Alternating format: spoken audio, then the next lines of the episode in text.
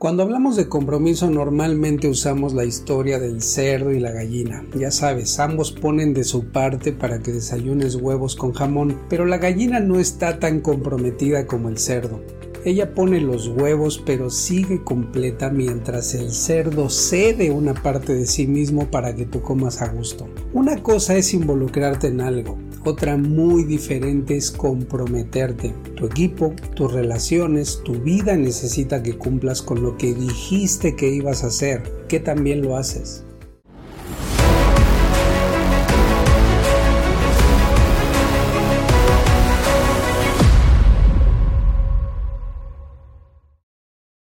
No cumplir es un crimen que sí tiene víctimas. Cuando se trata de lograr algo, sobre todo algo que te comprometiste a hacer, establece dos cosas. Prioriza y aduéñate del resultado. La primera tiene que ver con determinar lo importante que hay que lograr y la segunda refiere el compromiso genuino de hacer que eso suceda. Trabaja en ambas. Prioriza tu deber. No todo es igual de importante. Determina lo que debe hacerse y descarta lo que no. Es claro que debes reconocer la situación presente. Habrá que atender bomberazos de vez en cuando, pero no puedes confundir las prioridades con un dolor tuyo o una queja de un cliente que atrae tu atención solo porque no se atendió a tiempo o porque apareció de pronto.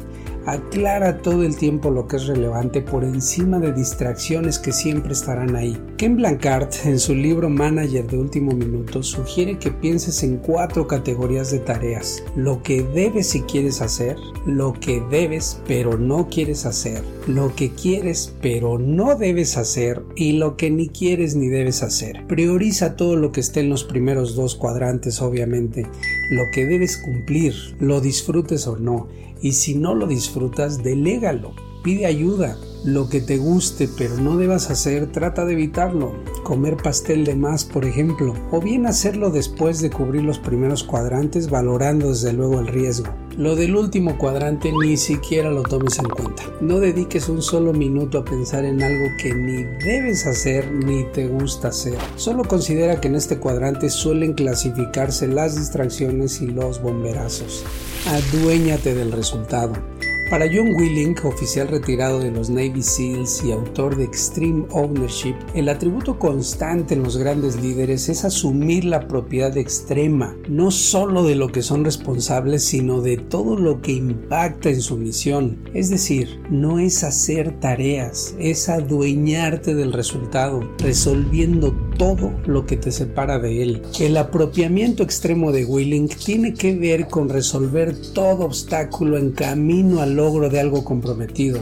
A veces hacemos tareas sin entender por qué. Comienza con el apropiamiento desde ahí. Asegúrate de comprender el porqué de lo que haces, a dónde te lleva, qué impacto tiene. Cuando estés convencido, entonces dedica todo tu empeño. Y si por alguna razón el porqué no te hace clic, dilo. Sigue habiendo gente diciendo no me lo explicaron, no me lo enseñaron, pero tampoco preguntaron ni hicieron nada para aprender. Piensa en voz alta. No des por sentado que los clientes o el jefe saben lo que piden. Decía Napoleón que todo general que se compromete a ejecutar un plan que sabe que es malo es culpable. Aclara lo que debes lograr y aduéñate genuinamente de su ejecución. Siempre pregúntate por qué debes o quieres hacer algo. Puedes estar interesado en muchas cosas, pero tu compromiso debe reservarse solo para tus prioridades, donde un sí significa sí a pesar de todo. Aduéñate de lo que te toca hacer. Pon todo tu empeño en lo que has determinado a lograr. Hay gente alrededor tuyo dependiendo de que lo hagas. Pon la piel en el juego, como dicen los inversionistas, y no solo los huevos como en la historia de la gallina y el cerdo. Haz tu trabajo completo y ten en mente el bien mayor, lo cual significa preocuparte no solo por ti mismo, sino también por los demás. Sea alguien que entregue valor y que por lo tanto se considere confiable. Cumple, hazlo con maestría.